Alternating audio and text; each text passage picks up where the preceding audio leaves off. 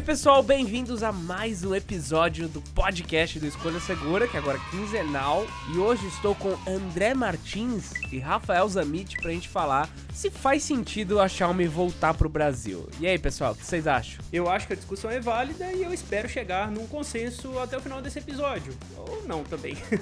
Hoje vai ser aquele episódio um pouco polêmico, né? Falar de uma empresa que tá abalando o mercado dos importados há bastante tempo. Só que dessa vez a gente vai discutir e rediscutir também um assunto quando eles vieram para cá, o que, que eles fizeram de errado e analisar, será que dessa vez vai? Exato, mas como sempre antes temos os comentários. Se você quiser também mandar o seu comentário para aparecer no próximo episódio, deixa tanto lá na página do Castbox como no podcast escolhasegura.com.br. É, isso é um e-mail, tá? Eu falei com tanta com tanto afinco que pareceu um site, mas é um e-mail. Manda um e-mail para lá.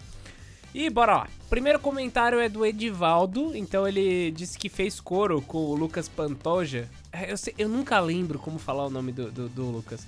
Mas tudo bem, o sobrenome, né? Que eu sei que eu tô errando, eu sempre sinto que eu tô errando. Mas eles, em coro, falaram que a gente deveria falar em algum podcast posterior a esse daqui sobre ecossistema, né? Então a gente já fez um vídeo de ecossistema da Samsung, já tá produzindo um da Apple. Vamos ver se tem mais algum, né? LG até que tem com o ThinQ, mas para explicar como que todos esses produtos eles se conversam. Então isso daí é uma coisa bem legal, porque eu acho que algumas empresas deveriam investir mais nisso, algumas deveriam só falar o que eles fazem porque eles já fazem bastante. Uhum. Mas é um ponto onde tudo começa a se conversar que começa a valer a pena, né? Usar e tudo mais. O próprio Pedro Ramos deixou outro comentário falando que compartilhar a tela do smartphone ou do notebook chama screen share e que a TV da LG, por exemplo, já tem isso daí, então você consegue já entre equipamentos fazer algumas ligações. Então é justamente isso que a gente estava falando de ecossistema, né? Algumas empresas é fechado, em algumas outras os equipamentos se comunicam entre si de forma aberta, né? TV geralmente tem isso, ou aplicativo, etc. Aqui em casa eu peguei uma TV nova da LG, né, que tem esse WebOS, e eu fui felizão, né, achando que eu ia conseguir compartilhar o conteúdo, a tela, né, do meu smartphone na, na TV, e não, não funciona não.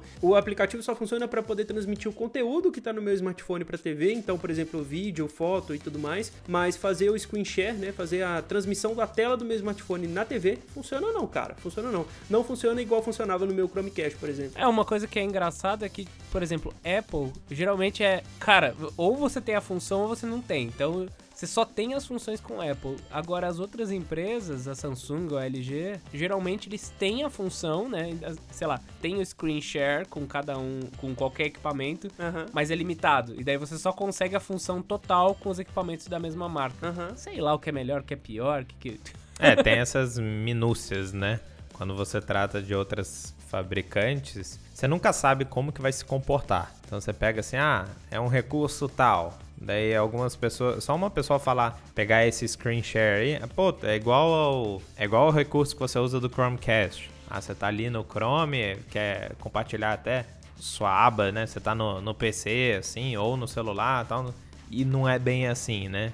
Sempre tem. Sempre tem alguma coisinha assim que não funciona exatamente como a gente gostaria. O próximo comentário é do Otávio Eugênio e ele fala o seguinte: Cara, os bancos como Bradesco Santander, entre outros, não precisam mais de ir em um caixa eletrônico para autenticar um novo aparelho. Eles só te mandam SMS e já habilitam o seu telefone. Inclusive, a minha mãe tem uma conta no Santander e sou eu quem sempre compro e pago as coisas, já que ela não vai mais nos caixas e pede para me pagar pelo aplicativo. Também faço transferências e todo o resto pelo aplicativo do Santander. É, Otávio, cara, você acho que você não entendeu muito bem o que eu estava reclamando no podcast anterior, quando eu falei das tecnologias dos bancos digitais. O fato de eu ter um smartphone novo na minha mão não permite com que eu faça é, transações. Eu tenho que ir obrigatoriamente até um caixa eletrônico para autenticar esse novo aparelho. Se eu tivesse um aparelho já autenticado, por exemplo, vamos colocar aqui num cenário hipotético. Eu tô com o Zenfone 5 aqui na minha mão e eu quero habilitar um Pixel 3 eu pego meu Zenfone 5 e faço a, a eu habilito meu Pixel 3 para poder fazer a transação.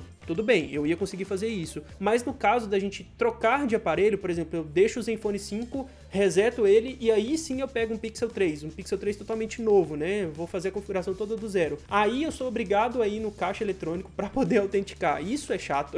É meio que a primeira autenticação, né? A primeira autenticação tem que ir lá, o resto. Exato, é como se fosse a primeira autenticação do smartphone. Por isso que eu tenho que ir lá. Não, e outra coisa, ele citou aqui o Santander, mas cada banco faz de uma maneira, né? O Itaú, pelo que eu sei, pelo menos a última vez que eu tive que fazer isso, você ainda precisa ir no caixa eletrônico para liberar. Se você vai colocar outro celular, habilitar outro celular, né, para você usar o aplicativo. Agora, Nubank faz de outra maneira também. Cada banco, cada serviço, seja digital ou não, às vezes faz de uma maneira e nem sempre é a mais cômoda. É. Porque, querendo ou não, tem que ter um pouco. O negócio não é para ser cômodo, é o que a gente falou naquele episódio, né? é pra ser As seguro. pessoas comuns não ficam mudando toda hora. É. Então, é para dar um trabalho, mas também acrescentar mais uma camada de segurança. Exato. Até porque é, envolve sua grana, né? Eu, a gente reclama, tá? Mas você prefere ir lá no banco, resolver e, e outra, né? Costuma, a maioria das pessoas eu acho que pelo menos tem acesso às agências mais ou menos perto de casa. Mas como é uma coisa que você faz de vez em nunca, eu prefiro ter essa segurança um pouco a mais assim do que não ter, porque até hoje algumas coisas não se substituíram como tão seguras como você ir lá no banco, fazer não sei o que, colocar o dedo e tal, independente do que tiver que fazer, né? Mas Aham. é, provavelmente a gente tá caminhando nesse rumo aí de não precisar mais disso. Aham, é claro. Poxa, e deixa a gente reclamar, a gente faz isso com tanto primor, né? Eu, eu prefiro passar raiva do que me ferrar. Resumo do com negócio. certeza, é melhor passar raiva do que ficar sem grana, poxa. Aliás, o Fernandes, Fernandes Vini, ele. Eu, eu tenho que ler o comentário dele, né? Porque ele e eu, eu e ele, somos fãs do Notion. Então ele falou: olha, particularmente eu amo o Notion também, é um aplicativo muito bom pra organizar as coisas. Isso eu que falei, né? Ele falou que é um aplicativo incrível pra produtividade. Então a gente tá em sintonia aí, falando muito bem desse aplicativo, que é o que eu mais gosto atualmente. Ah, mas você tirou a parte que ele não concorda com você, né? Claro, com certeza, ué. Que ele não liga muito para teclados. O Geliel Pinheiro mandou um comentário bacana também, que é uma coisa que eu acho que não tem se abordado ultimamente. Ele apontou um, um tema relevante da gente falar se vale a pena comprar um telefone usado ou um novo. A gente comenta muito da queda de preço de smartphones mais antigos, mas até dicas, né? É uma, é uma- ideia bem legal. Porque o que, que a gente deve considerar na hora de comprar um, um smartphone usado? E talvez direcionar as pessoas da melhor maneira se ela quiser comprar um no Mercado Livre, ou LX da vida, ou até do, do amigo que está se desfazendo de um, de um celular aí. O que, que precisa se atentar? O que, que vocês acham? Eu acho que vale muito a pena a gente considerar, sim.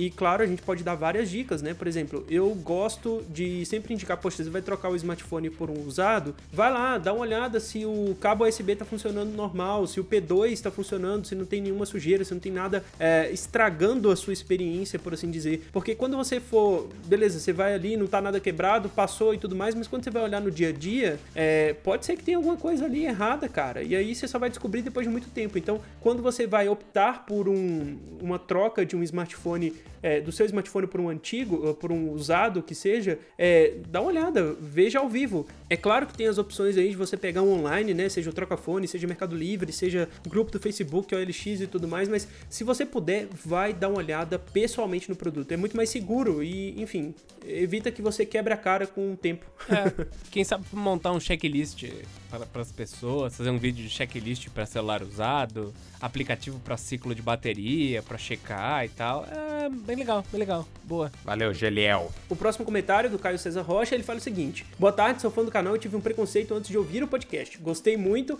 acho que o canal deve ter um conteúdo mais simples e o podcast mais técnico. Dica de quem é da área de comunicação. Adoro ouvir o podcast jogando um jogo leve como FIFA ou Homem-Aranha. Por fim, o que eu mais gosto em tecnologia é o poder de ter a escolha de comprar o produto que atende especificamente ao que eu quero. Poucas outras indústrias fornecem isso. Cara, comentário excelente. E, poxa, que bom que você quebrou esse preconceito aí, né? De, de ouvir nosso podcast e tudo mais. Eu só fiquei curioso para saber qual que era o preconceito. Então, o que, que ele pensou antes de ouvir? É, Poxa, aí- é uma hora de programa, né, cara? Então não é todo mundo que se dispõe a ouvir isso tudo, né? Ele fala, puta, aguentar esses caras falando durante uma hora. Mas esse é o ano do podcast, com certeza. Esse é o ano do podcast. Esse é o ano do ano do. tipo assim, é o ano que, que vai ter o ano ainda do podcast. É. Já tá fazendo aniversário. A- Acho que é isso, né? Tá- é, é o quinto ano que é o ano do podcast, então tá fazendo aniversário. Com todos os comentários lidos, gente, bora pra pauta, vai. Bora.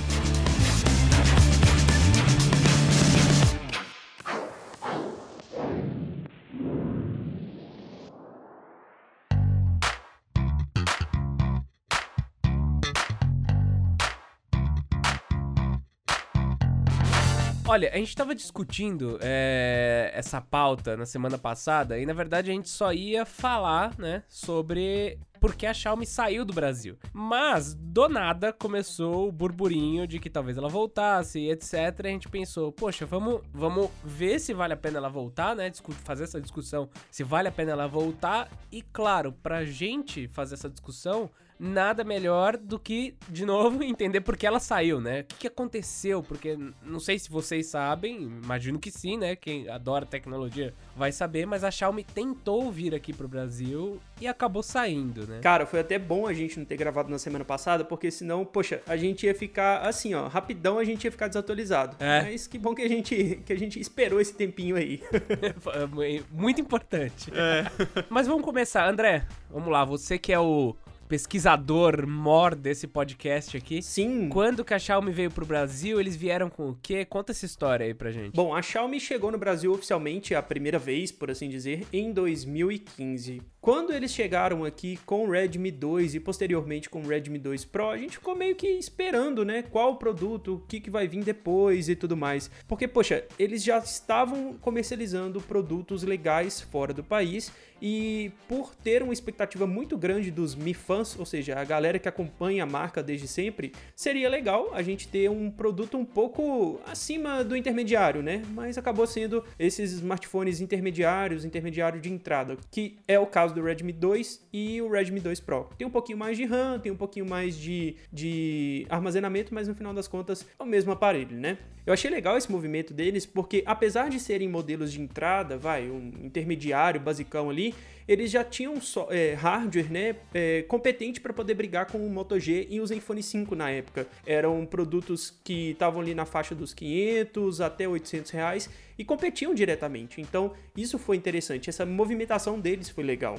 Eles tinham uma tela bacana, é, enfim, era uma das poucas empresas que tinham um sistema totalmente modificado, que é a MIUI, e isso fez com que o meu coraçãozinho nerd, por assim dizer, é, pedisse, claro, um produto um pouco melhor, que pedisse é, modelos um pouco mais avançados, né? Principalmente olhando lá para fora e vendo o Mi 4 ser lançado, Mi 5 ser lançado, com, enfim, corpo de cerâmica, aquela coisa toda, bem bonitão. Mas não foi muito bem visto pelo mercado, afinal de contas, porque eles só chegaram com dois smartphones. E quando você quer competir com a empresa, com empresas que já estão consolidadas, poxa, dois produtos mais dois acessórios, que no caso eram a Powerbank e a Mi Band, não é o que a gente espera basicamente de uma concorrência pesada, né? Eles vieram, poxa, com dois modelos e mais dois acessórios. É até engraçado isso, porque na verdade eu acho que o problema é a expectativa que a gente cria, né? Claro que eles nunca vão avisar diretamente, ah, a gente vai chegar com a linha toda tal, mas se espera muita coisa. E o que eu acho interessante disso daí é que por mais que seja uma faixa, ainda mais na época, né? Você pensar 500 reais, ho- hoje em dia nem encontra, né? é, direito por, por esse valor. Mas por mais que seja uma faixa de preço que são os mais vendidos, então que pudesse ganhar mais mercado, eu a, o que eles pecaram, na verdade, foi perder talvez um pouco esse destaque na mídia, porque são smartphones que na hora de você noticiar, eles não não interessam tanto. Porque é aquela coisa, né? O brasileiro, ele gosta de ver que o Galaxy S10 foi lançado, mas ele vai comprar o Galaxy J, entendeu? E por mais que o pessoal tivesse acesso, tivesse dinheiro para comprar esse celular, fosse bem, realmente bem acessível, fizesse sentido até pro país, é o que você falou dois modelos, só essa limitação tão grande para uma empresa que na época já tinha uma linha grande, foi um pouco uma decepção, né? É, é, acho que o problema também e daí acho que a gente continua com, essa história, né? É a forma como eles vieram com quais aparelhos. Até porque dá pra gente já colocar um pouco na frente que tanto a Xiaomi quanto a Huawei estão vindo com menos produtos para cá, é, fazendo esse retorno com menos produtos. Mas são produtos mais caros. Nesse caso aí, eles, eles vieram pro Brasil, né? A Xiaomi com o modelo de negócios que eles já tinham, que era um modelo onde, olha, a gente não vai fazer marketing, né? A gente não vai colocar grana em anúncio, a gente vai pegar, aparecer aqui, só vender pela internet. É, vamos chamar os Mi Fans, então, quem são os Mi fãs, né? Os Mi fãs são pessoas que gostam de tecnologia, que, que gostam, às vezes, que, que vão estar tá com os equipamentos, talvez não os mais caros, mas ali, pelo menos um intermediário para cima, uma pessoa que está interessada, ela, ela quer essas novidades.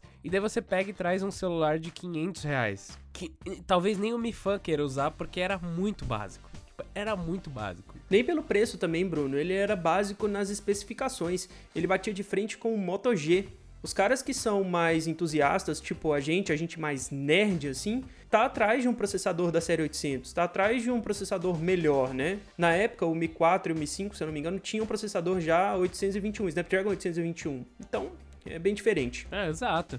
Eu acho que, por exemplo, quando vem com um equipamento que é um topo de linha, é, você consegue se aparecer, né? se aparecer que eu falo de um jeito bom, né? Tipo, vem um Sim. Xiaomi, vem, vem, se viesse, tipo, o Mi Mix, por exemplo, cara, o Mi Mix é um aparelho que em todas as versões ele é incrível, assim. Não em câmera, né? Porque eu odeio a câmera do Mi Mix. Eu, eu acho que a Xiaomi. Eu falo, velho, como vocês conseguem fazer uma câmera? Parece uma batata. Pro preço que ele custa, né? Mas o design dele impressiona. E eu acho que é muito fácil, às vezes, você pegar um Mi Mix e você tá lá e algum amigo vai perguntar: caramba, que celular da hora, o que, que é isso daqui? Ah, é um Xiaomi. Pô, é fácil. Uhum. Agora, você pega o Redmi 2 e era um negocinho de plástico fraquinho que o Moto G era mais interessante que ele em termos de construção. Então, quem que ia estar. Tá, como que você ia é, passar a palavra, né? Contar essa história de Xiaomi, que é o que aconteceu até depois, né? Quando começou a importar. Que a grande história, acho que da Xiaomi, e, e que a fez ser conhecida aqui no Brasil nos anos, nos anos posteriores foi justamente o fato de você pegar um celular que é bem construído, que era interessante, que era com um desempenho legal, e daí você mostra pra sua família e fala: Meu, paguei metade do seu e eu consegui esse celular aqui super da hora. Essa, essa, essa uhum. era a história da Xiaomi, né? Aqui. Que até uhum. virou um saco, porque todo mundo. você faz um, um, vídeo de qualquer aparelho, aparece os Xiaomi no comentário assim: Ai, mas eu paguei metade no meu e ele é muito melhor. É isso que eu ia falar, ainda é essa história. Meu Mi 8 Lite é bem mais barato e custa muito menos, hein? Esses G7 Power Plus Power aí, ó. Não bate meu Mi 8 não, cara. Meu Mi 8 Litezinho ali, é. topzera. Ah, destruidor de S8. Ah, ah, ai, meu Deus. Ah. A gente vai entrar nisso mais, mais tarde. Mas é, essa é, acho que é a primeira coisa, assim. Tem um aparelho que é era fraco, não ajudou a, a, perpetuar isso que era a estratégia deles de marketing, que era boca a boca, né? E eles estavam tentando meio que, ah, praticamente se garantindo que isso fosse dar certo, achando que o boca a boca ia ser tão violento a ponto de divulgar a marca para todo mundo. Ou seja, eles confiaram demais nos Mi fãs.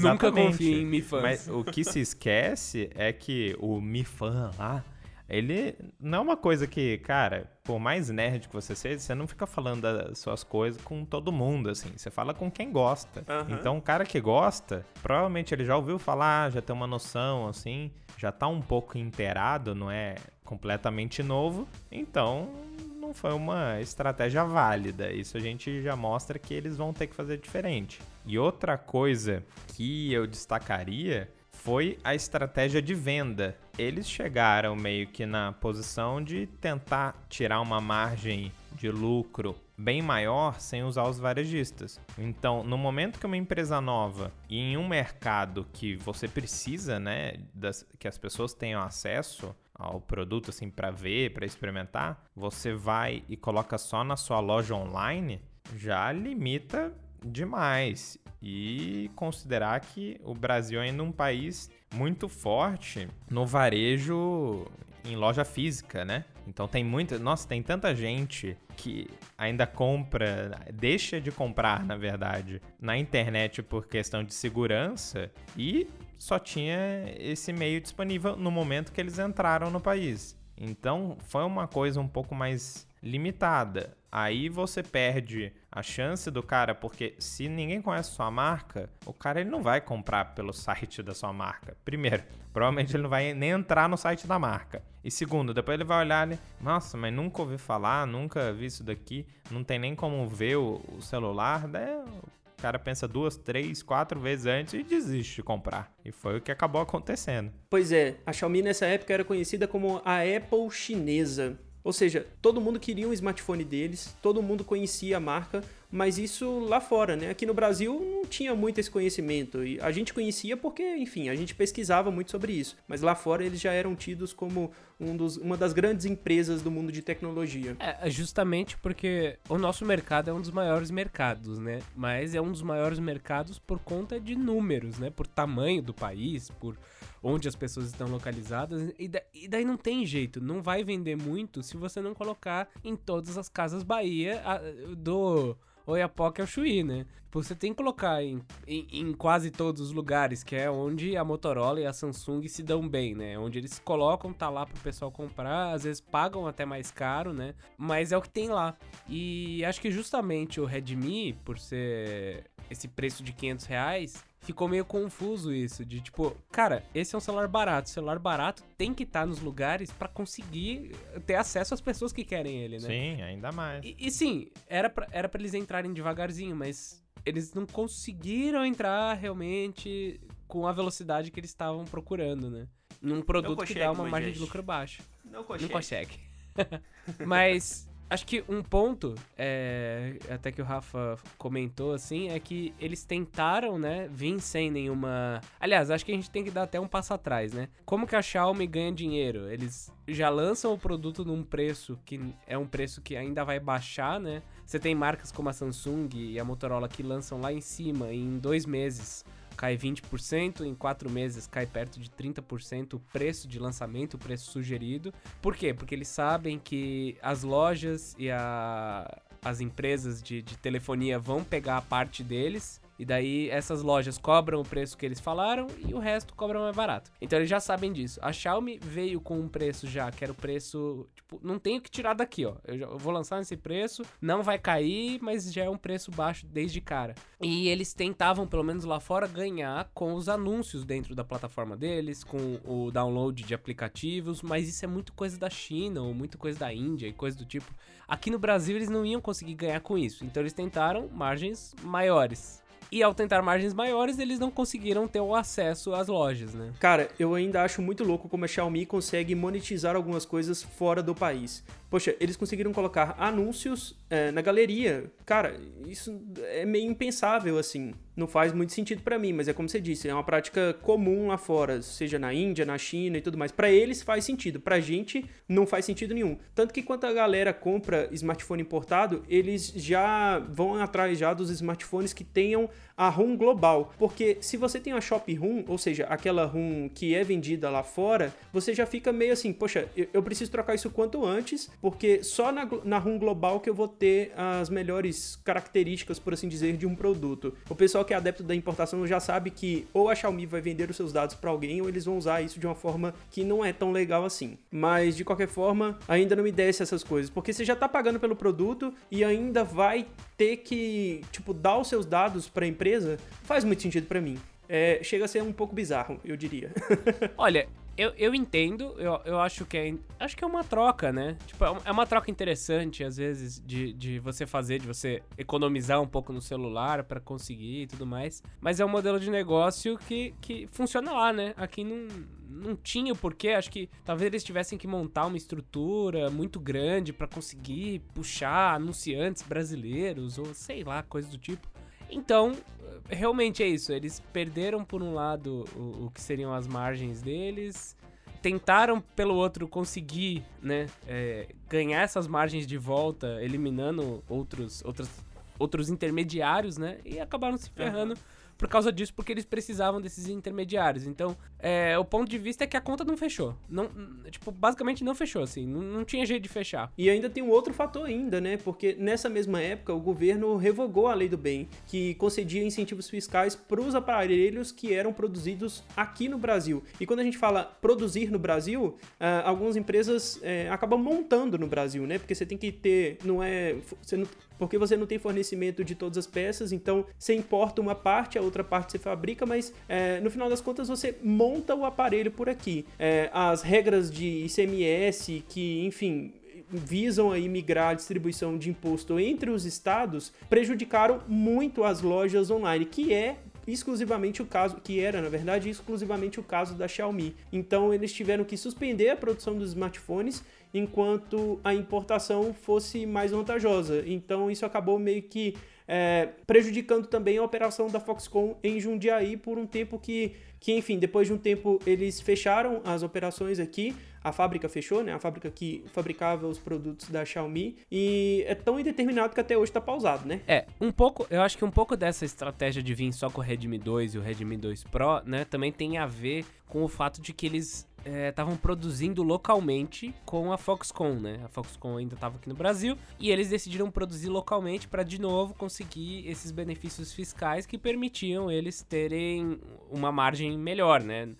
Cara, não ia ter como trazer o Redmi 2 é, por, sei lá, por 500 reais que foi ele. Ele ia sair pelo menos 700, 800 se fosse importado. E daí não ia fazer sentido nenhum. Então eles começaram a fazer com a Foxconn. Imagino que por causa de estrutura não tinha como você fazer um equipamento muito mais bem produzido, sabe assim? Imagino que, ó, oh, vamos treinar o pessoal com o Redmi 2, com o Redmi 2 Pro.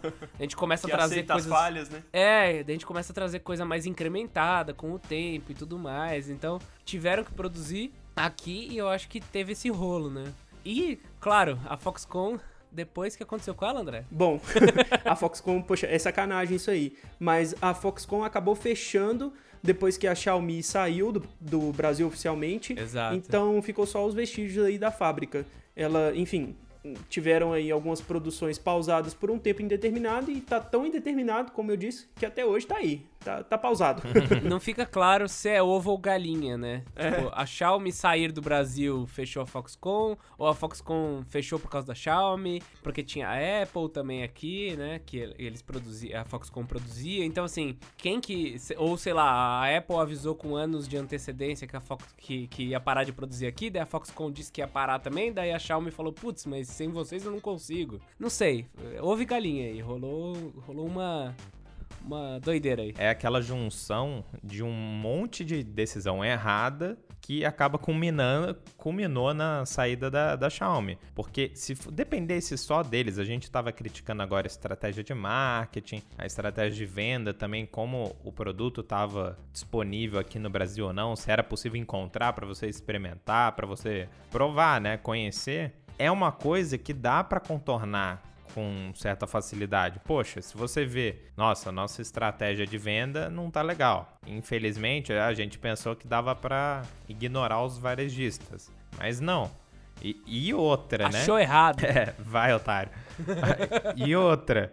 O, você acha que os varejistas também gostaram de, dessa coisa aí? Daí os caras impulsionam até mais os outros, não duvido nada. para pressionar justamente, ó, meu amigo, você quer vender aqui no Brasil, você vai ter que vender na minha loja também. E essa, essas, sé essas séries de, de decisões erradas são, como eu disse, mais fáceis e um pouco de contornar. Agora, essa questão da lei do bem modificando do jeito que acabou modificando, né?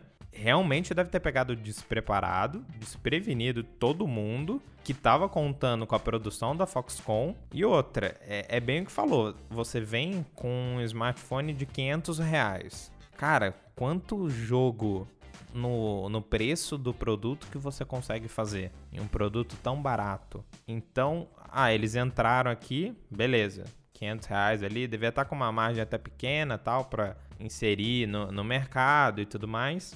Só que depois dessa mudança, aí eles pensam, pô, a gente vai começar a ter um puta de um prejuízo. O celular ele tem que começar a custar 700, 800 reais, o Redmi 2, pra gente não, não, não perder grana. E aí o que que acontece? Não tem como, né? Você entra com preço de 500 reais, depois você vai aumentar, vai para 600, 650, não rola.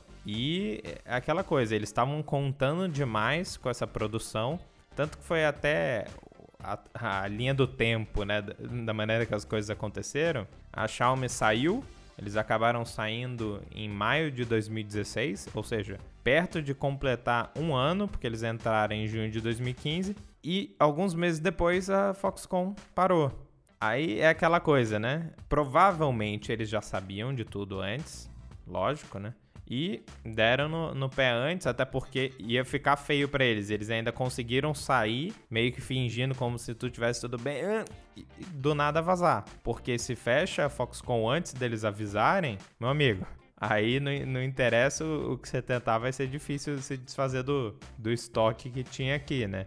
Então, até na, na conversa né, que a gente teve pesquisando sobre esse assunto, imagina lá o, o Hugo Barra ele ainda deu um, depoimento um dia antes, né?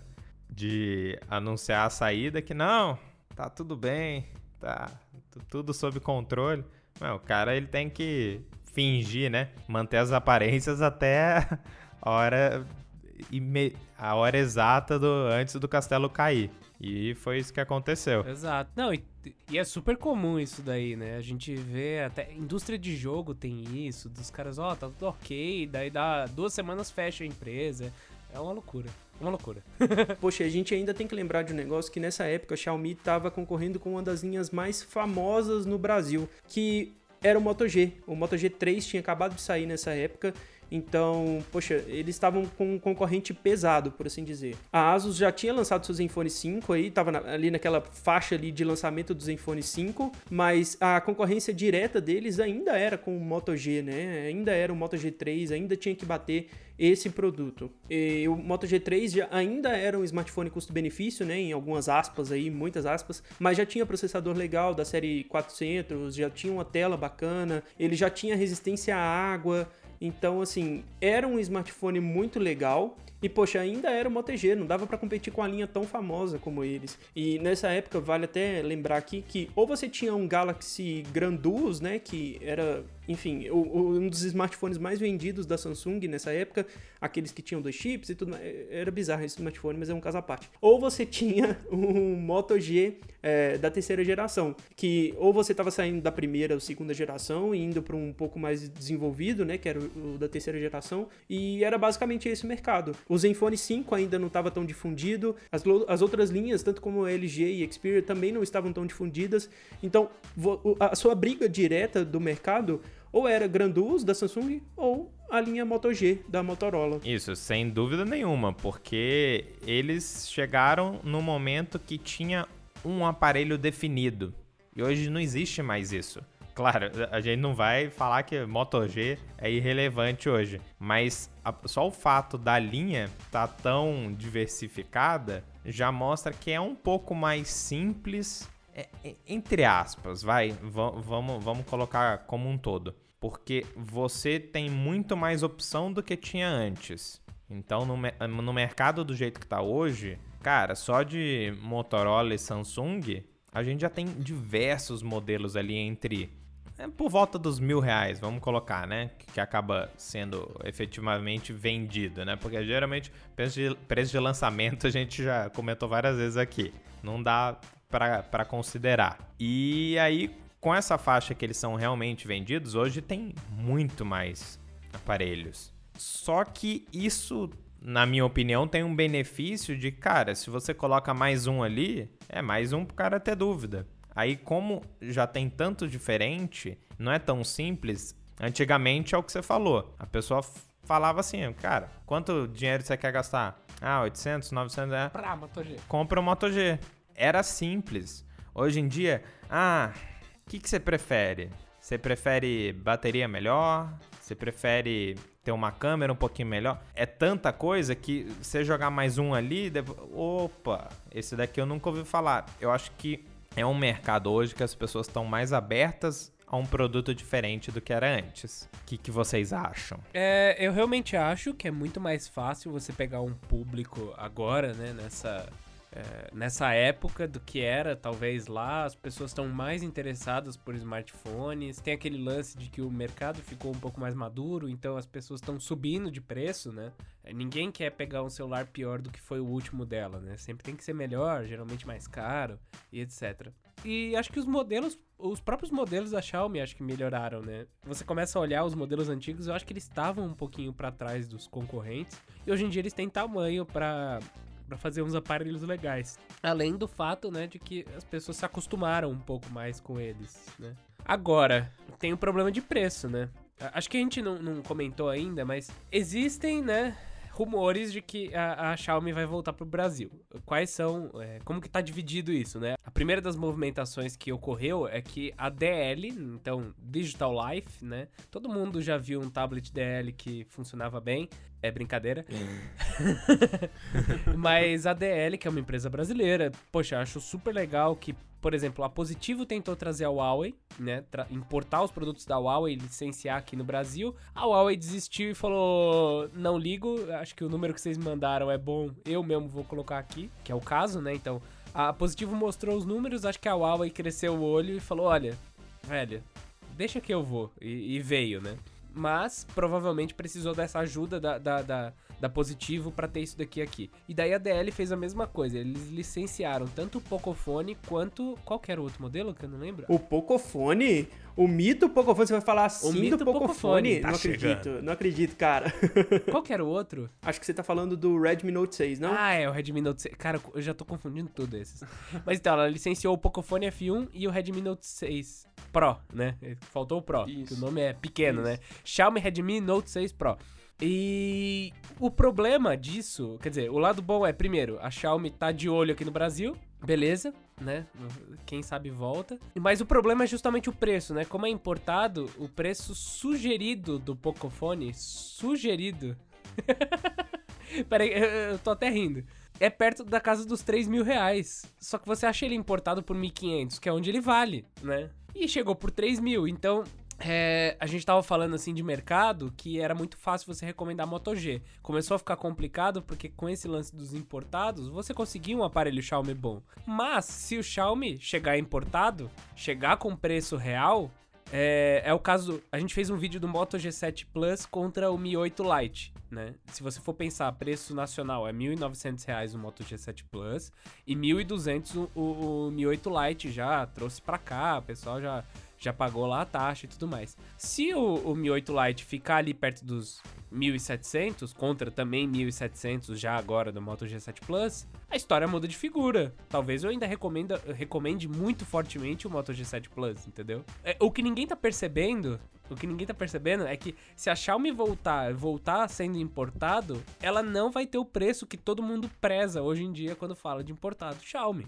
Porque hoje em dia a gente só fala deles por preço. E cara, quando você tá levando um Moto G7, G7 Power, Plus e tudo mais, você tem que pensar que além disso, além do seu smartphone e tudo mais, você tá levando meio que o, entre aspas aí de novo, o ecossistema da marca, que inclui acessórios, que inclui assistência técnica e tudo mais. E daí você vai e pega um Pocophone por 1.500, 1.700 reais, que é mais ou menos o valor do importado hoje em dia, você não vai ter assistência técnica, dificilmente se dá um pau aí, você vai ter que ir pro grande centro de, sei lá, de uma capital e tudo mais para poder arrumar isso. Você não consegue é, dar um jeito no seu smartphone em qualquer lojinha de bairro. Você não vai ter tantos acessórios. É, e isso eu falo mesmo de capinhas, de tudo que, dependendo da pessoa que vai comprar, isso faz diferença sim. Talvez para você que acabou de comprar um Moto G7 Power já vem uma capinha ali na caixa, não, mas sei lá, a minha mãe gosta de ter uma caixinha daquelas tipo carteira, sabe? Então é muito mais fácil encontrar um G7 Power Plus, enfim, G7 do que um Pocophone, que é um smartphone totalmente nichado, importado,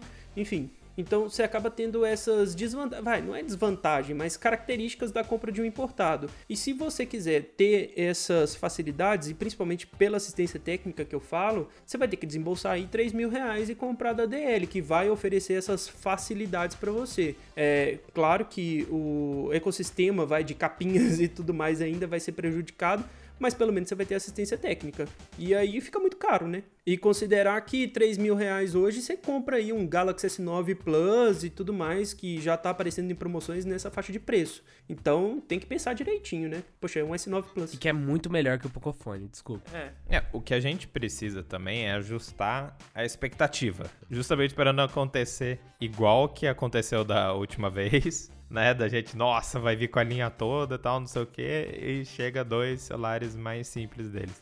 É o fato de que, cara, eles estão penetrando no mercado. Eles existem hoje só através de importação. É um fato considerável e difícil para eles, né? Porque se o cara ele importa, consegue ah, pagar tanto de imposto, tal, não sei o que, uma pessoa importando quantidades menores e tudo, ele consegue fazer mais acessível do que ela vindo assim pro Brasil com toda uma estrutura por trás, não consegue oferecer um preço mais baixo. Agora, a minha dúvida fica qual que vai ser a estratégia de penetração deles? Porque hoje a empresa em tamanho é mais do que o dobro do que era em 2015. Então, o que, que a gente observa com isso?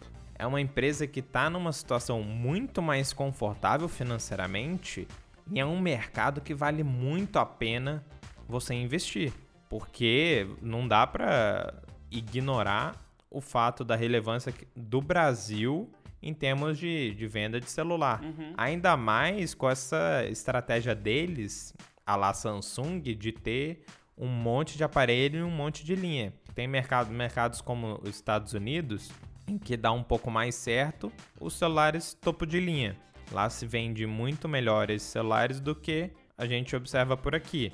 Então, o que eu fico curioso é o que, que eles vão fazer, porque hoje eles têm a condição de bancar, mesmo que não lucre, perca dinheiro no, no processo de se inserir no país, mas é uma estratégia até o ponto que você, ah, você começa importando, daí depois você investe numa, numa produção aqui Uhum. para baratear. Então, o, imagina, vamos pensar, se o Pocophone viesse a 3 mil reais, quando a gente pensa em importação, não vale a pena.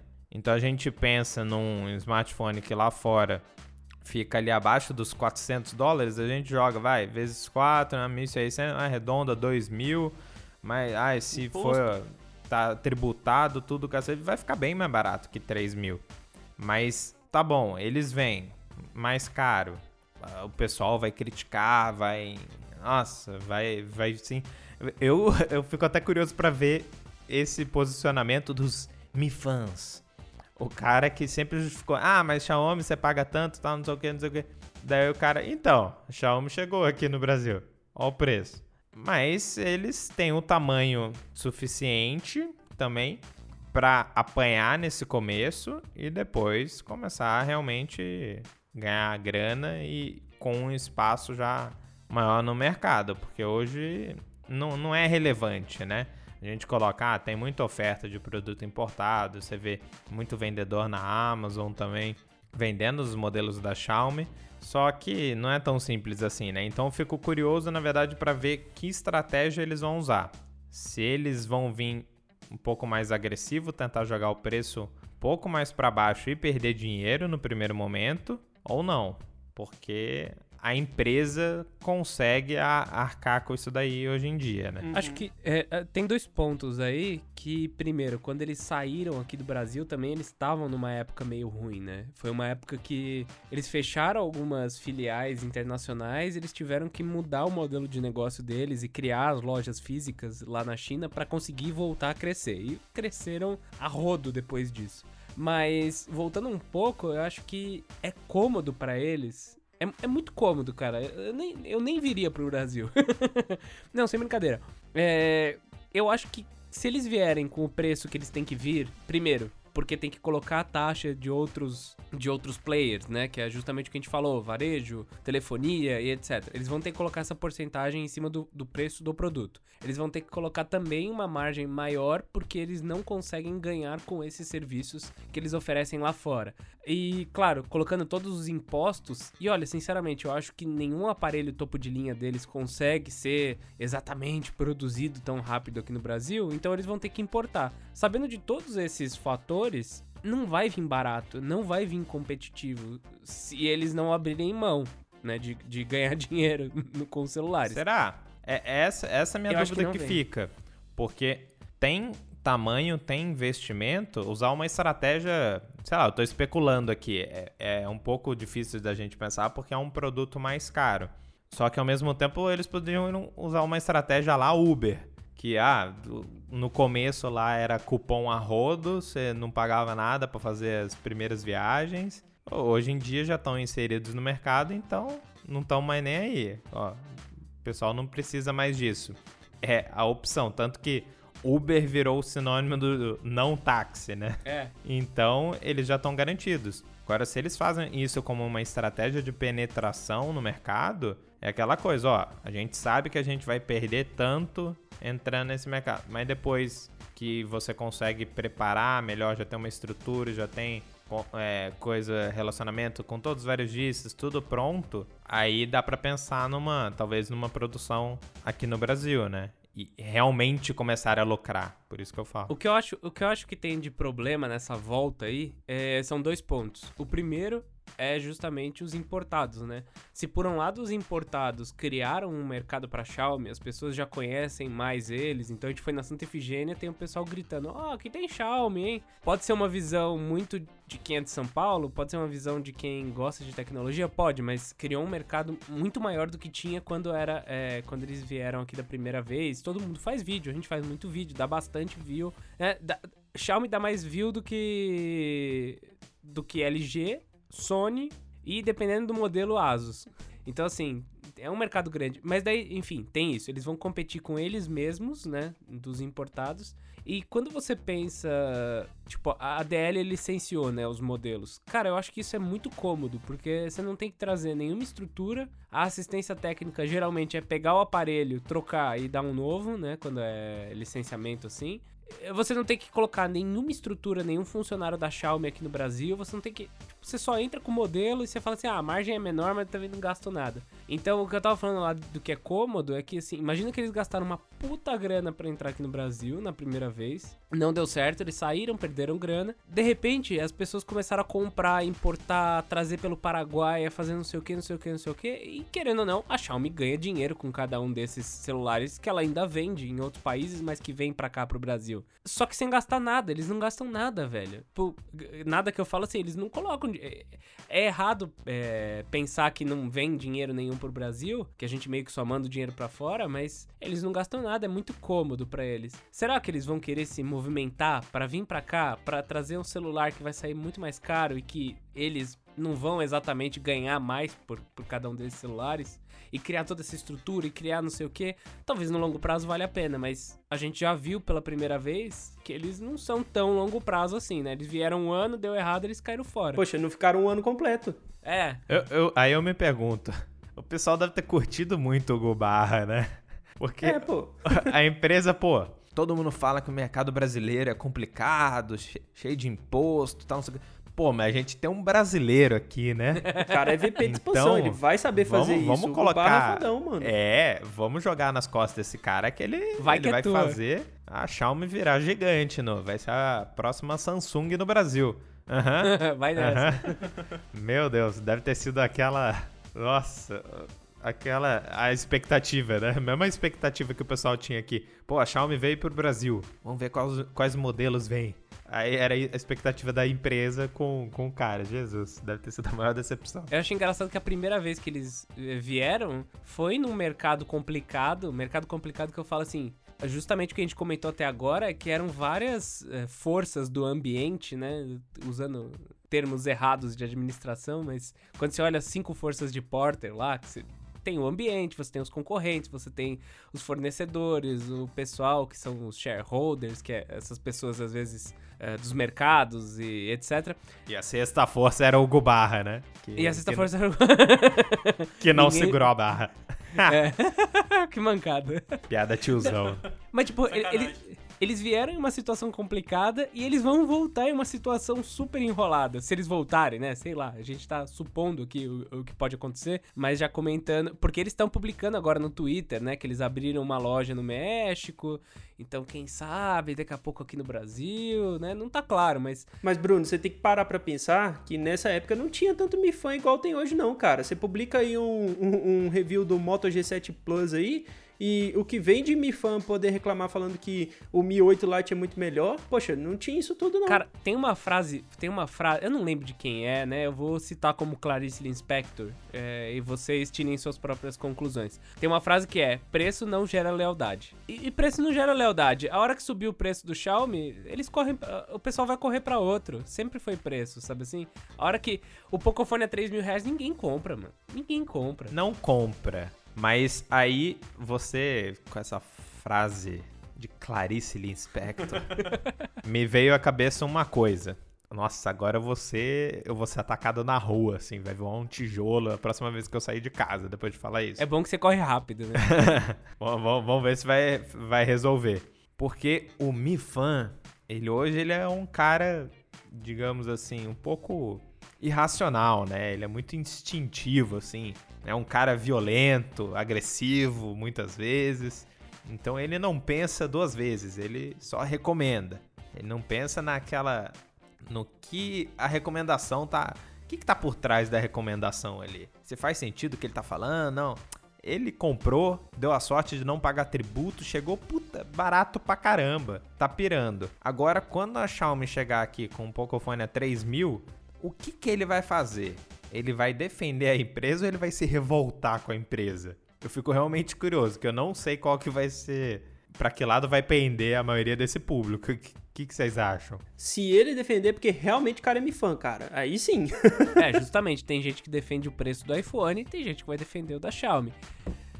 Então, enfim, eles vão ter mercado, eles vão ter. Eles vão conseguir ter gente que compra, mas é, é uma situação complicada. Eu acho que é uma é volta complicada. Tem que pensar bem, ter estratégia, estratégia, estratégia. Eu acho que essa estratégia aí deve estar tá envolvendo uma volta do Gubarra. O que vocês acham? Não. Acho que o cara pode ser decisivo. Não.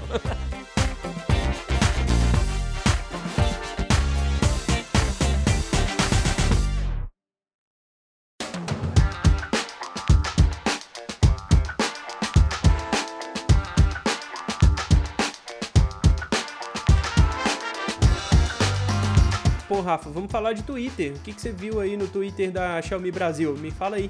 Cara, eu, acho, eu achei engraçado porque isso daí a gente nota quando é tipo um cara assim, sabe, que não, não faz vídeo no canal dele do YouTube, todo mundo enche o saco, abandona, assim, larga, sabe? Tipo eu. Aí, sabe, quando você fica lá no Twitter. Twitter eu, eu acho que é uma rede engraçada. Quem usa, usa pra caramba. O cara que não usa, ele aparece uma vez por ano, assim. Então, o que, que a Xiaomi fez? Ela fez a lá Rafael Zamit, né? Ela, um hiato, assim, do nada. Ela tava agindo como se, ó, estamos bem aqui, estamos inseridos. O último tweet em 2016, 15 de abril para ser mais exato. Aí a gente não, não sabe se eles deletaram alguns depois disso e tal, mas o que tá lá no histórico foi o campeão do custo-benefício está de volta no ponto frio e por um preço imbatível de 549 reais. Normal, né? A empresa estava ali no, no país ainda, né? Considerando tal. E depois disso, nada. 2017, nada. O que eu acho até uma sacanagem, porque, pô, se tem os Mi fãs, assim, se você considera tanto, chamou pro lançamento e tal, é um pouco de respeito você colocar, mencionar alguma coisa ali sei lá, tá, eu não espero que a empresa peça desculpa, não é isso. Mas falar, nós não estamos mais vendendo tal. Mostrar que encerrou mesmo as atividades em todas as redes. Poxa, desde 2016 eles não deram nem um Feliz Natal, cara. É sacanagem isso aí, pô. Verdade, né? E resolveram aparecer quando?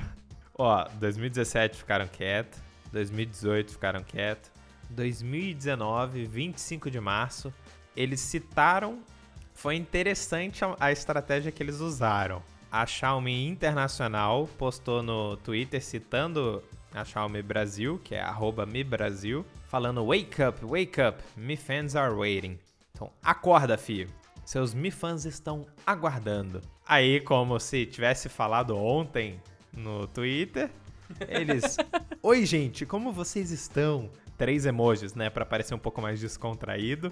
Não esqueçam de nos seguir no Facebook. Pior ainda, né? Tipo, ó, a gente só tá no Twitter aqui pra te mandar pro Facebook ainda. A gente só tá no Twitter pra falar que o Facebook é o que vale, né?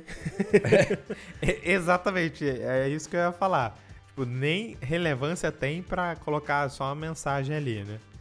É. Então, é, agora parece que eles estão dispostos, né? Já estão falando um pouquinho mais no Twitter. Ai, eu, eu não sei não. Pra ser bem honesto, quando a gente antes de começar a gravação desse podcast, eu tava otimista, mas é uma empresa que também ao mesmo tempo ela tem tudo que eu falei. Eles podem entrar ah, tendo um pouco de prejuízo, se inserir no mercado e tal. Mas ao mesmo tempo, se eles quiserem, ó, vamos vazar de novo. E não vai mudar nada, sabe? Pro tamanho que a empresa tá hoje, vai ser mais um vexamezinho. Um pouco maior, porque eles estão grandes, né? Estão bem maiores do que estavam quando chegaram em 2015. Mas vocês acham que isso pode acontecer? Tipo, mais uma debandada? Então, eu só espero que eles não se assustem quando os Mi fãs virarem lá no Twitter deles falarem assim: ah, é mais barato comprar importado do que comprar no Brasil. Exato. Porque assim, eu acho que eles não precisam se assustar mesmo, porque isso vai acontecer, é um fato. Vai ter gente indo lá zoar e falar, poxa, eu compro importado muito mais barato, ou sei lá, de alguém que importa e vende aqui no Brasil. E é como você falou um pouco atrás, Bruno. Talvez não entrarem aqui seja mais vantajoso do que entrar e, enfim, ter um custo muito alto para poder se instalar, para poder ter operação e tudo mais. E isso pode até ser interessante a longo prazo, porque eles não vão ter decepções para com o público brasileiro, né? Já que não tem ninguém aqui para poder ser xingado, poxa, é mais fácil. Sabe quem pode lucrar bastante nesse começo? A GearBest, meu amigo. Porque o que ela vai mandar de celular, ó, para todo mundo, falando assim, vai ter, vai ter canal com 10 inscritos, assim, recebendo o celular da GearBest. e o cara falando assim, comprei o Pocophone menos da metade do preço do Brasil. Ah, com certeza. Aí, meu amigo, Nossa, vai é dar, verdade. che- chegando por esse preço, o que vai dar é munição para todo mundo que produz conteúdo, incluindo a gente, todo mundo que já falou em algum momento de importado, mostrar aqui, ó, você importando. Ah, vai demorar um pouco para chegar, tal, tem 60% de tributo, ICMS, é, meu amigo, vai estar muito mais barato ainda assim. E o maior medo, olha, não, não costumo fazer isso em defender a GearBest, mas o maior medo que o pessoal tem que, ah, tá, a gente fala de assistência técnica, beleza, não tem, mas essa garantia, ah, se o celular chega com algum problema, tal, quando é rápido, im- imediatamente depois da, da chegada do aparelho, a empresa, quem te vendeu, ainda dá um monte de garantia, né? Eles te mandam outro, trocam, faz, faz meio que o que precisar fazer. E então, vai, tem, dá pra criar vários argumentos para não comprar Xiaomi diretamente aqui no Brasil. Acho que esse lance do Twitter, aliás, Rafa, é, você começou a falar, né? Ah, será que eles, será que eles vão embora, saem correndo de novo? Eu tenho uma, um ponto que é, cara, quanto custa manter alguém fomentando a comunidade aqui? Eles largaram mão, né? Sumiram, voltaram como se não fosse nada. E eu acho que isso mostra que talvez eles não estejam tão bem preparados assim pra fazer qualquer coisa. tipo, não teve nenhum cuidado. Você fala no sentido deles que eles deveriam ter mantido a comunicação mesmo não estando aqui no Brasil, é isso? É, minimamente, ou voltar de outro jeito. Eu acho que, tipo, eu acho que não tá. Essa coisa de que tá enrolado, de que não tá claro o que vai ser, como vai ser. é, eu acho que isso daí mostra que eles também não estão muito certos do que fazer, porque realmente é um, é um cenário complicado que eles estão voltando. Complicado que eu falo não que é difícil, é tipo, ah, como gerenciar tudo isso, né? Como gerenciar todas essas, é, essas pessoas envolvidas. Mas eu acho que eles não estão exatamente bem preparados para fazer isso do jeito. Oh, meu Deus, né? Como não foi na primeira vez. É, na, nada vai adiantar ter, ter a receita que tem hoje em dia e não conseguir ter sucesso aqui. É, são, são vários cenários que a gente explorou hoje. E todos que eu acho muito relevantes e possíveis de acontecer. Então, tal, tal, talvez o que eu diria o menos possível foi até o que eu coloquei deles terem abrir mão de lucrar, na verdade, se permitir perder dinheiro nessa inserção do mercado. Mas vou, vou falar, dependendo da maneira que eles consigam fazer, executar isso daí, seria uma estratégia interessante para ainda ter essa. Cara, porque vai ser tão imprevisível essa reação dos fãs de Xiaomi, porque pode até quebrar, sabe? Pode ser uma coisa que, que afunda essa entrada no país. É, a, única, acho que a única empresa, né, que a gente teve uma situação muito pouco similar, né, é, da, que a gente dá para falar da Asus, né? A Asus, ela entrou aqui na época que a, que a Xiaomi também tava é, com esses problemas em colocar em loja física e tudo mais. A Asus também ainda só vendia online e com o tempo eles foram colocando em loja e acho que foi onde deu realmente um, um boom um pouco maior para eles, né? Hoje em dia você já consegue encontrar celular da Asus em vários lugares, é, principalmente os mais baratos você encontra em várias lojas, né? E o outro problema que eles tiveram e que a, eles tiveram pouco, mas que a Xiaomi também vai ter é o fato de você conseguir importar aparelho Asus mais barato, né? Então eu lembro, não lembro se foi no Zenfone 4, se foi no Zenfone 5, que até rolou isso, de falar, ô, oh, o pessoal puto que comprou importado e não tinha assistência aqui. E daí tomou umas patadas, né, esse pessoal aí. Então, eu acho que vai rolar a mesma coisa, só que em outro nível. É, assim, acho que a Xiaomi, se vier para cá, vai ceder e vai colocar em todos os lugares e que ao mesmo tempo vai todo mundo comprar por fora, todo mundo que, que entende um pouco mais de como importar ou não sei o que.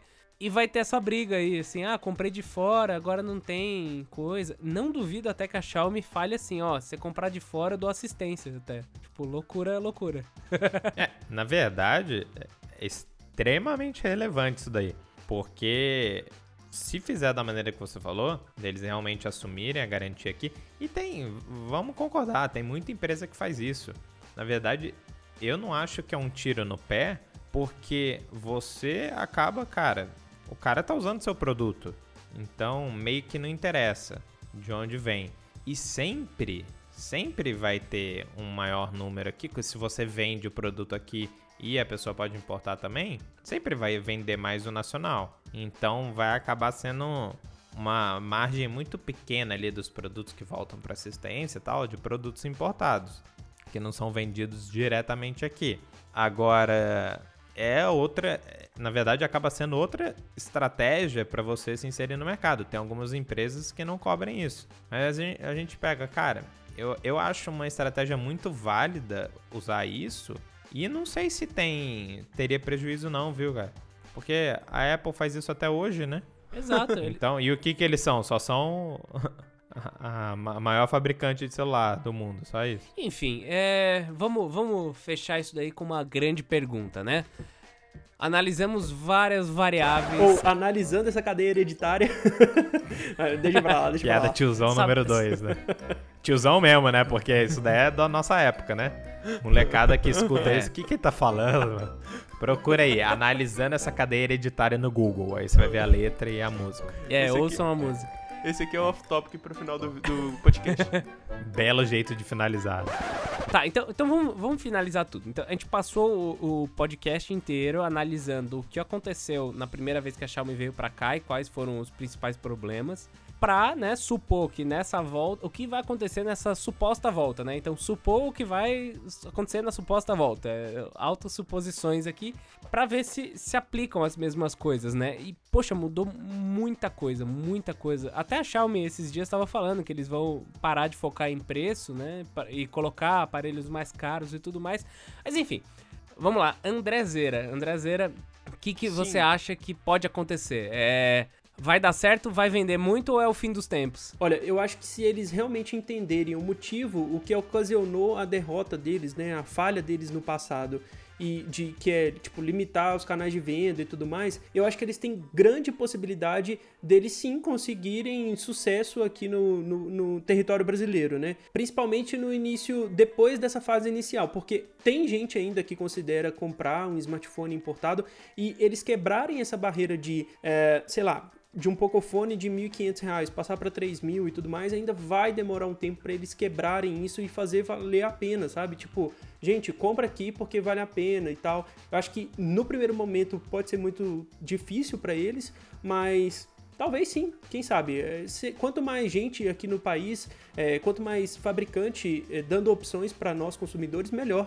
E é como a gente vem comentando lá nos vídeos do canal, poxa, não são smartphones ruins, estão longe de ser ruins na verdade. Tem configurações bacanas, só que os preços cobrados é, aqui no Brasil, se a gente, sei lá, chegar nesses 3 mil reais mesmo de um Pocophone, poxa, Aí não, aí é um pouco sacanagem. E é como eu sempre falo, é, ter mais uma fabricante no Brasil é muito bom para nós consumidores, porque a gente vai ter mais concorrência, vai estimular mais ainda o desenvolvimento de produtos legais e tudo mais que satisfaçam o gosto geral, por assim dizer, de quem gosta de tecnologia. E poxa, vai ser uma representação de uma marca muito grande aqui também.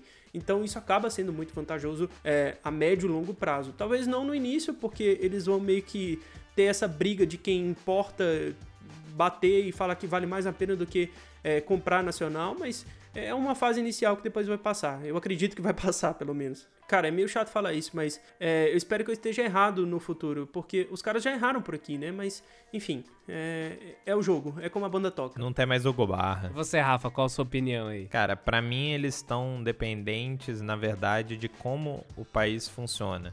A gente entrou em várias minúcias aqui que talvez não sejam tão relevantes. O que eu acredito que não seja relevante do que a gente falou, e a gente deu bastante atenção, porque é o meio que a gente está inserido, são os fãs da marca. Cara, é tão irrelevante o número se a gente pensar em termos de mercado e tal. Quanto que um cara consegue estimular a venda indicando para os outros? ainda sendo, ainda tendo toda, toda a questão, não é você indicar um produto que já existe há bastante tempo. Porque, por exemplo, se alguém te perguntar, a gente provavelmente é o cara da família, né? Que chega, ah, que celular que eu compro, Rafa? Ah, o que, que você quer? Daí vê o que, cara, se você indica um Samsung, um Motorola da vida, é muito fácil para a pessoa entender, pô, legal, Vou, vou dar uma olhada lá, o cara vai na loja, experimenta, gosta, compra. Agora, se você indica Xiaomi, primeiro, ele vai ler, será que é esse mesmo que ele tá? Xiaomi? Eh, começa com a dificuldade na pronúncia, tem tudo isso também, né? Não sei quanto tempo vai demorar pro, pro pessoal falar de uma mesma maneira e se isso vai acontecer. Mas como eu acho que isso vai ser um pouco irrelevante, o que eles deveriam se atentar é se inserir nos varejistas e, cara, colocar promoter de venda, essas coisas, o, o cara com a blusinha ali da, da Xiaomi para explicar para todo mundo que estiver entrando na loja, comprar o espaço na loja, né, pagar esse espaço para ter um pouco mais de destaque, para você ensinar as pessoas que o celular existe. Então, apresentar toda a linha ali, aí o cara mais lábia, tal, não sei o que explicar melhor o que toda empresa faz, né? Sempre tem esses representantes nos pontos de venda e às vezes até aqueles quiosques em shopping, né? Só da marca, tal, uma, co uma coisinha um pouco menor, tal. A Motorola faz isso, a Asus também faz isso. Então, usar esse tipo de estratégia pensando mais no mercado. Eu acho que se eles ficarem muito dependentes do boca a boca, que nem tentaram em 2015, por mais que hoje, o que vocês falaram, realmente tem muito mais gente falando de Xiaomi do que era antes. Até porque hoje tem muito mais opção de celular, tem opção para todo mundo e tem celulares muito bons, né? Então, tem esse desafio, mas se eles contarem com isso, eu vou falar que eu aposto num, em mais um fracasso. Agora, se eles derem mais atenção para os varejistas, entenderem mesmo como que o negócio funciona aqui no Brasil, aí provavelmente eles já vão ter o espaço garantido aqui, porque é só isso. No momento que eles forem reconhecidos e o cara, na hora que for pensar em um celular novo, pensar, vir na cabeça da Xiaomi, pronto. Aí já é Elvis. É, a minha opinião é que justamente por ser um mercado complicado, né? Por, por tanto a vez que eles vieram era complicado quanto agora é complicado, mas por outros tantos motivos, né? Eles não vão lucrar nos primeiros anos. Eu acho que tem um lance que talvez seja uma visão, às vezes chinesa, de que tipo, ah, os primeiros anos a gente já tem que começar ganhando. Ou o fato de lá na China eles, eles serem endossados pelo governo e aqui o governo ser contra quase, né? Então acho que tem essa coisa de tipo, não dá para desistir no primeiro ano, velho. O primeiro ano vai ser ruim, o primeiro ano não vai vender. O primeiro ano, tipo, o Brasil é muito grande, é muito rolo, tem que tem que se eles querem vender pro mundo inteiro e e criar esse mercado, vai demorar. Eu, eu acho que dá certo no longo prazo, eu acho que vale a pena no longo prazo. Mas imagina que vai ser um trabalho de colocar a empresa aqui, às vezes fazer produção nacional, conseguir falar com todos os varejistas, criar a comunidade brasileira, é, fazer o pessoal parar de importar, fazer o pessoal comprar daqui mesmo. Então, você vê que são várias frentes que não se resolvem a hora que lançar o primeiro modelo e ele não vender, entendeu? Tipo, não vai vender, mano. Vai dar merda o primeiro ano. Relaxa. Vai demorar, tipo, 3 a 4 para começar a funcionar a operação aqui. E a hora que, que nos relatórios aparecer que a Xiaomi tá indo mal aqui, pronto, velho. Tem que esquecer, tem que saber que de, depois de três anos é que vai dar certo, né? Eu acho que eles têm esse lance, assim, de, ai, ah, somos a maior e tem que continuar dando muito, muito, muito lucro e crescer muito, ter essa, ter essa doideira. E que se eles vierem com essa ideia, eles vão quebrar a cara, é a minha opinião. Mas que né, se eles toparem passar o tempo aqui e arrumar tudo do jeito que tem que ser feito, talvez valha bem a pena para eles. Eu quero, mas eu não sei se eu confio assim tanto. Acho que eles como uh, fazedores, fazedores, né, muito bom, fazedores de celular, eu acho que eles são muito bons, assim, tirando câmera, né, mas mas não sei como empresa, como estratégia, não sei exatamente, sabe, cara? A gente vê uma coisa que ocorre lá na China, mas transferir para cá é muito complicado também. É, é, diferente, é totalmente diferente, né? É como, como a, nós brasileiros montarmos uma empresa na China é muito complicado, cada um na sua, né? Então é isso, pessoal. Vocês gostaram do, gostaram do papo? Eu acho que a gente deveria fazer mais papos assim com pesquisas mais aprofundadas e tudo mais, porque a gente sempre consegue trazer as nossas opiniões com embasamento histórico. Isso é muito legal, cara. Olha eu aí, ó, embasamento histórico. tudo começou com o Big Bang, né? É, tudo começou com o Big Bang. Aí, piada tiozão número 3. Todo mundo soltou a piada tiozão hoje. Ei, tamo bem. Mas você que está nos ouvindo, lembre de marcar, guardar esse episódio para quando a Xiaomi voltar depois tiver um pouco de desenvolvimento nessa história, jogar na nossa cara, ó, vocês não sabem de nada. Tudo que vocês falaram, não aconteceu nada. Não acontecer nada eu acho meio difícil, que a gente colocou tanto cenário hoje, mas vamos ver se a gente acerta alguma coisinha, né? É, é o esquema. Você fala tudo o que aconteceu, a gente fala, ó, eu avisei, hein? Eu avisei, porra. então é isso, pessoal. Se vocês gostaram desse, desse podcast aqui, Deixa lá seu comentário, dá alguma dica do que a gente pode falar nos próximos podcasts, que agora são de 15 em 15 dias, então serão pautas um pouquinho mais profundas sobre alguns temas. É, valeu, André, valeu, Rafa. É isso aí, vocês têm alguma mensagem? Eu só queria agradecer a todo mundo que nos esperou aí por mais de 15 dias por um novo episódio do podcast Escolha Segura.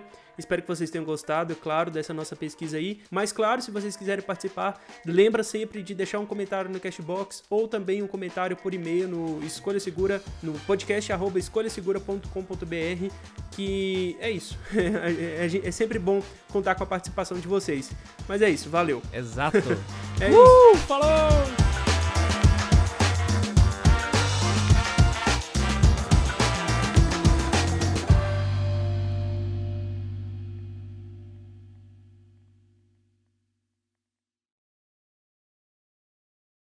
Primeira coisa é que. Peraí, deixa eu só limpar o nariz. É, antes que. Peraí. É porque senão. Esse, ia ser legal ao vivo, né? É. Esse ao vivo ia, ia ser legal. É, se fosse ao vivo, sei lá como que eu ia fazer. é, eu queria falar. Tá. Peraí. A primeira das opções é justamente. Peraí.